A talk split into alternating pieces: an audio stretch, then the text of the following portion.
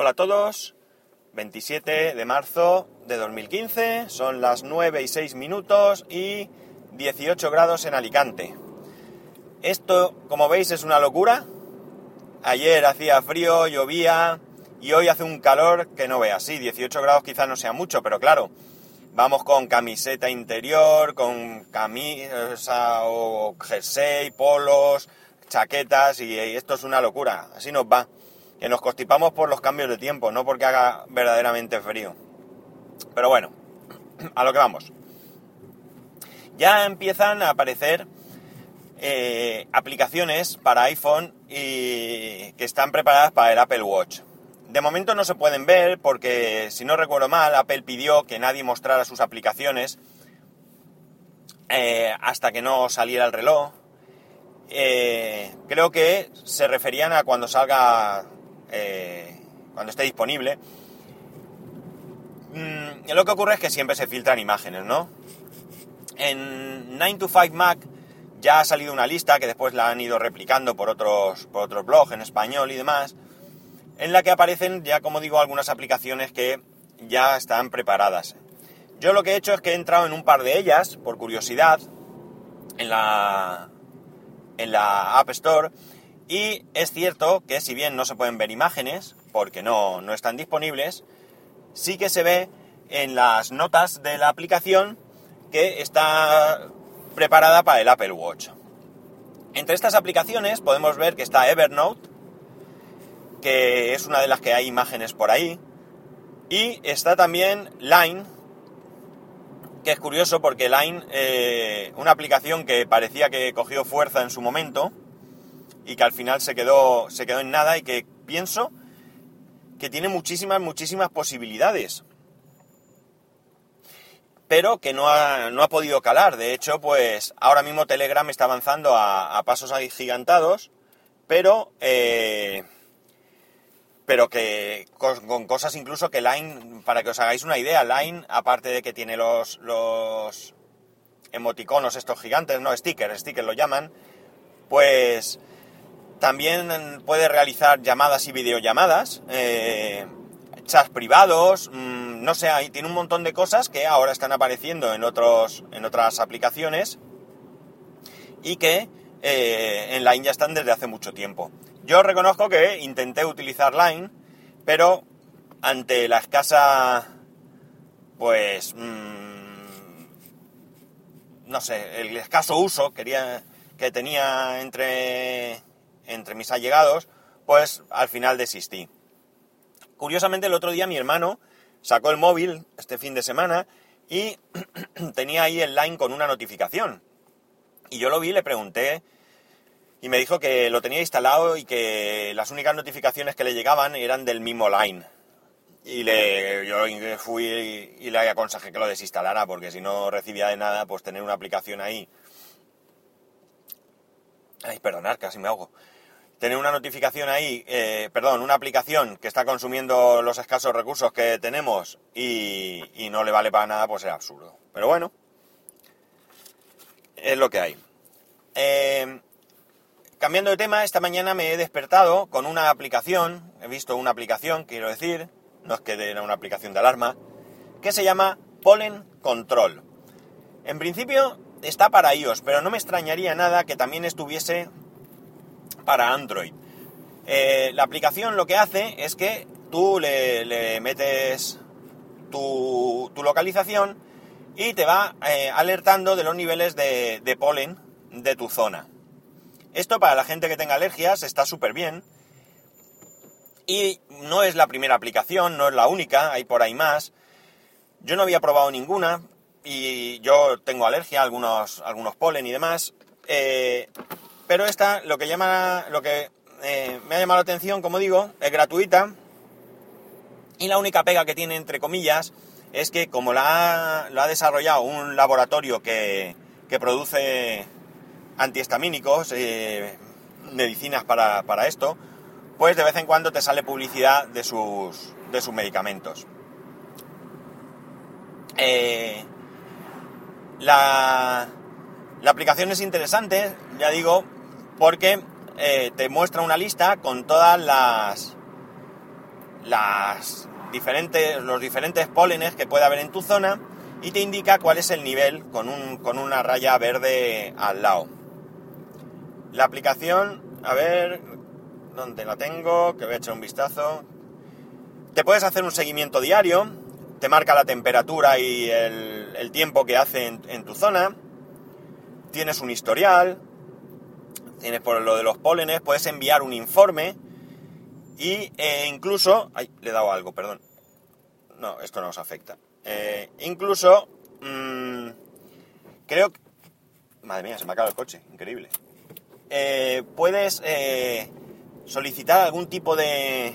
No, no, lo he visto muy bien porque, como digo, lo he instalado esta mañana y no me ha dado tiempo a trastear. Como siempre, os dejo a medias. Soy un puñetero desastre. Me tenéis que perdonar.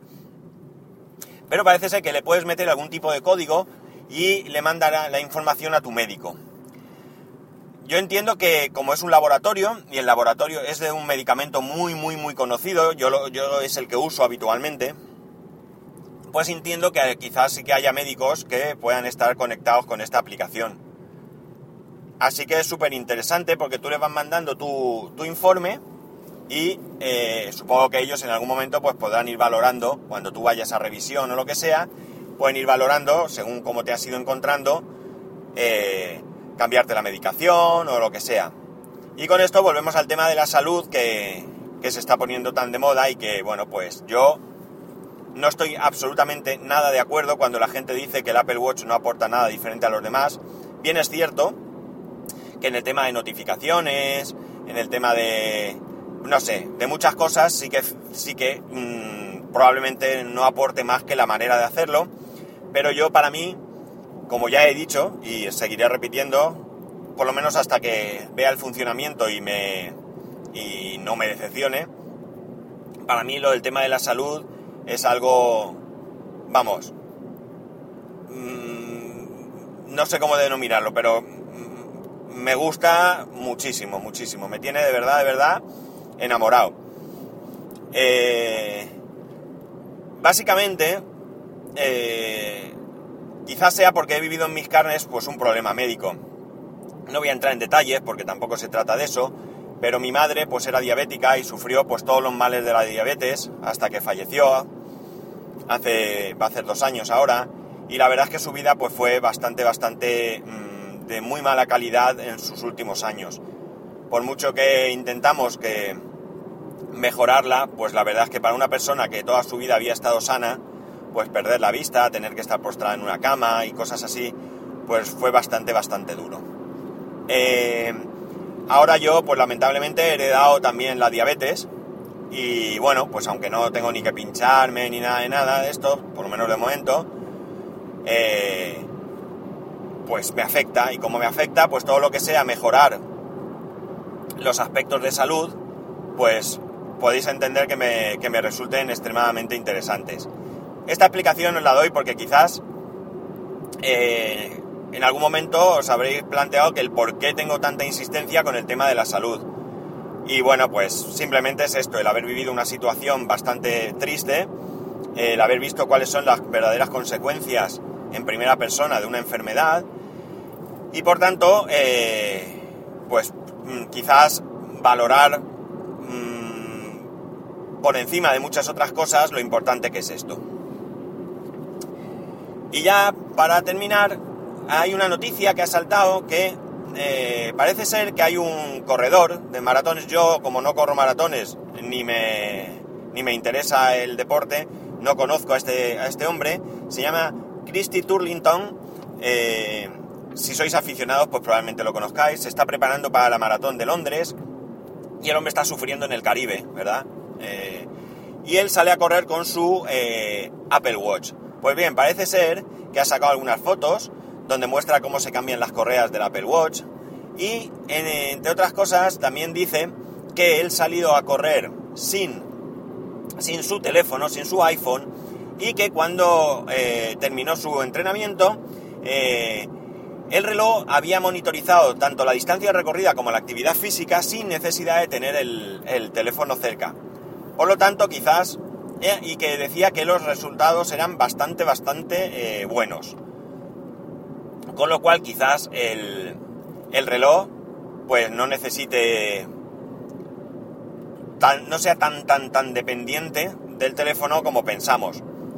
No sé cómo lo hará porque que sepamos no lleva GPS. Así que no sé cómo medirá las distancias, no lo sé.